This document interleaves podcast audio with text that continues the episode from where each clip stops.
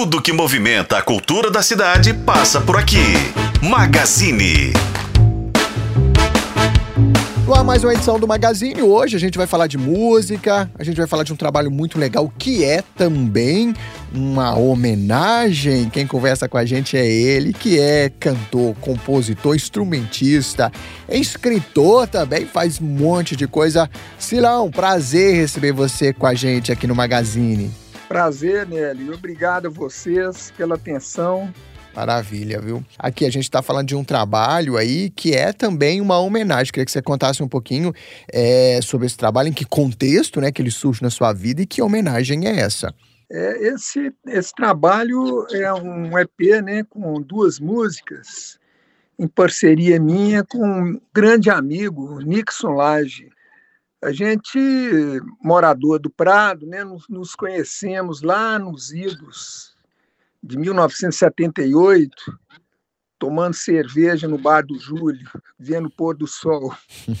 E de lá para cá a gente construiu, né, rapaz, uma amizade sólida. A gente casou, viu os filhos crescerem, compramos as casas, aposentamos e agora nós estamos é, lançando aos poucos um monte de música que a gente fez no transcorrer desse tempo, sabe? Uhum.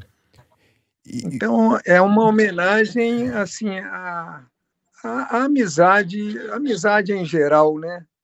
Vamos dizer assim. Muito bom. Você está falando aí sobre agora, talvez mais tranquilo, com mais tempo aí, mais condição de se dedicar à música, mas eu queria que a gente voltasse um pouquinho e falasse um pouco da sua, da sua história musical, cara. Como é que, como é que você, quando, né, você é, encarou a música como algo que passaria a fazer parte da sua vida? Como é que você se inseriu nesse universo musical? Como é que começou essa história? Voltar um pouquinho lá no tempo, como é que foi? Não, ok. É, eu comecei a tocar violão até razoavelmente cedo, acho que com 15 anos, mas que é um tempo parado, né? Uma, chegou um momento da vida que eu desisti do violão, falei, ah, eu vou escrever. E, mas a música sempre chamando, né? E nesse meio tempo eu fui comprando um, um instrumento melhor, comprando um monte de fita cassete, gravei um monte de garranchos musicais em fitas cassete, né? Estudando também um pouco, né, de violão. E teve um momento na minha vida, acho que foi um momento assim mais de virada, eu decidi toda vez que pegasse no violão não tocar a música dos outros. Uhum. Eu só pegava para inventar. Às vezes era uma coisa assim, um beco sem saída, porque às vezes eu ficava o dia inteirinho, não saía nenhuma ideia. Mas no fim da tarde saía uma, eu vibrava, gravava ela, sabe? Então foi assim, e, e o encontro com o lixão foi assim um primordial, porque ele me ensinou muita coisa de, de violão, de base, de manter a base. Eu era muito avoado de segurar uma base firme no, no, no instrumento.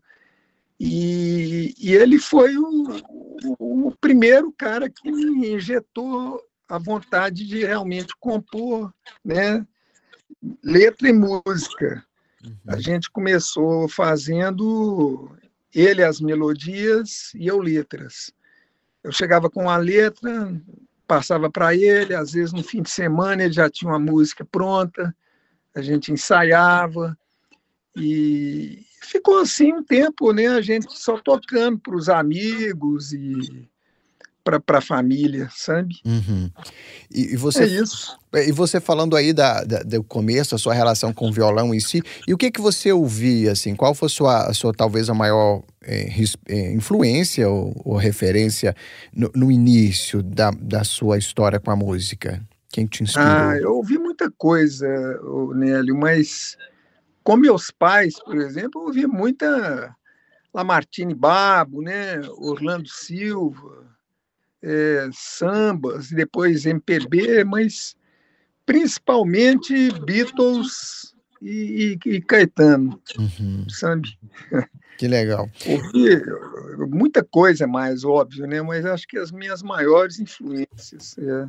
Sim. E você falando sobre a, a ter aprendido ou ter talvez é, descoberto algumas coisas a, através do seu pai, a música para você também tem uma coisa muito de encontro familiar, né? Os seus filhos, tem toda uma história familiar é, da sua relação com a música, inclusive seu último disco de 2022. A gente tem seus filhos também como compositores, compondo para você. Conta um pouquinho dessa história, dessa relação também. Não, realmente, isso aí foi muito engraçado, porque eu ficava compondo em casa com violão e, a, e o gravadorzinho a bordo, né? um gravador bem chinfrim, mono e com um, um, microfone embutido nele, então pegava som de tudo, né? até do que não devia. Mas eu ficava compondo e os filhos em volta, e de repente eles começavam a, a compor também. E foi engraçado que meu filho, acho que com nove anos, não sei, ele tinha um caderninho de música, das composições dele. Ele pegou um caderno aqui em casa e esse caderno ele anotava as letras das músicas dele. E, e cantava. Algumas vezes a gente gravou, né? Gravamos a capela várias vezes, só voz, né? E, e um amigo deu uma ideia de lançar um livro, um disco, né, sobre isso.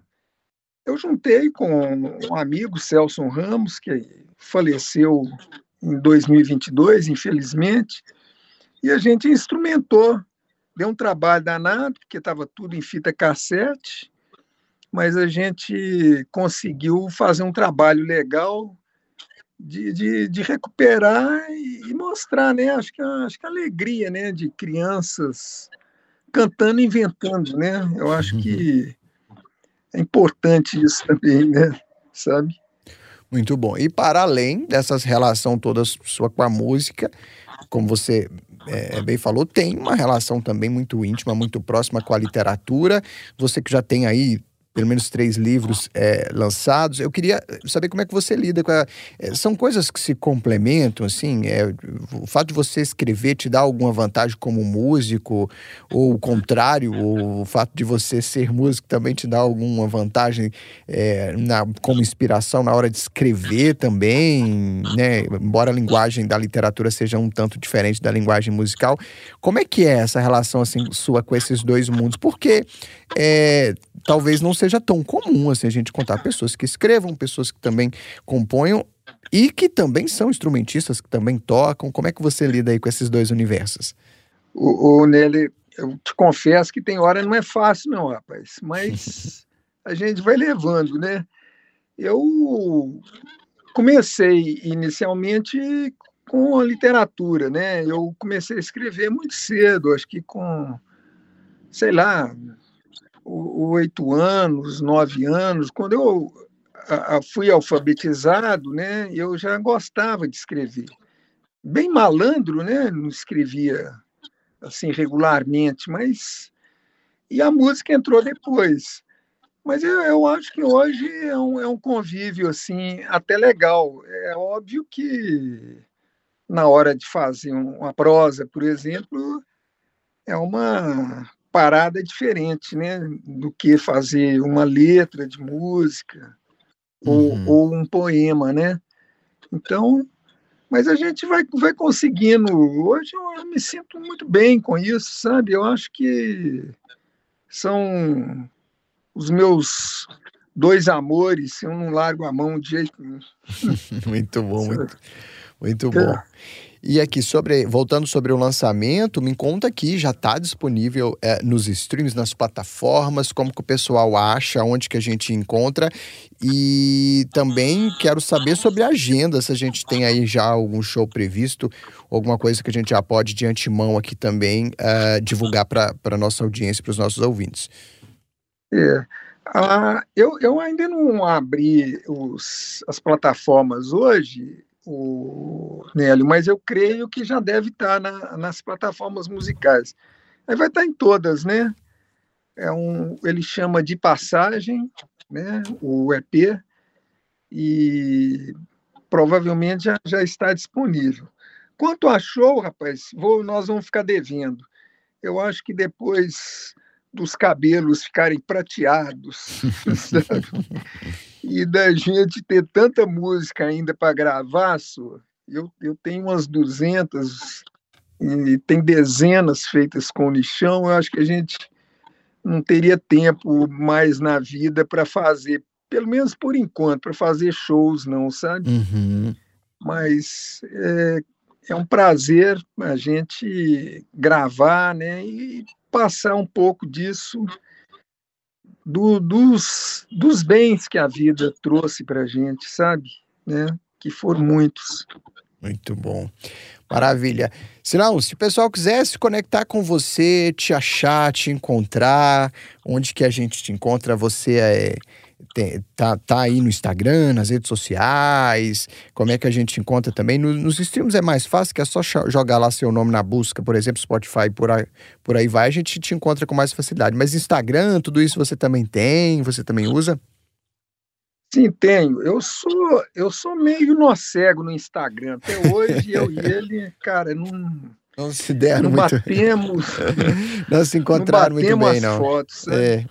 Mas eu tenho no Facebook, né? Sim, e tenho também no, no, no YouTube, né? E tem, tem o meu e-mail também, é, Silas Veloso, Veloso com Z, né, arroba gmail.com. Então, é, eu acho que fica fácil de, de encontrar, sabe? Maravilha. Inclusive também é, nas livrarias, né, sejam é, físicas ou digitais, tem É, também aí É, os seus livros, É. Adoração das Avelãs, por Mas- exemplo, né? É fácil de achar. sim, mais na- na- nas digitais, né? Sim. Eu agora estou priorizando mais o lan- lançamento digital, sabe? Que eu Sim. acho que é, difunde mais, embora né, no Brasil a gente tenha essa tradição de olhadores de papel, né, contempladores Sim. de papel, né?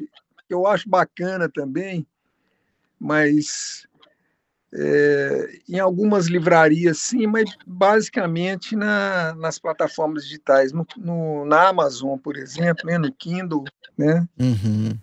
E, e é isso mesmo. O Dois seu, dos o livros seu- estão lá. e a sua última, o seu último livro, a sua última obra foi uh, a mais recente, uh, de fato, Adoração das Avelãs, né? Sim, aham. Isso, Eu Maravilha. fiz em parceria Com a a minha irmã. irmã.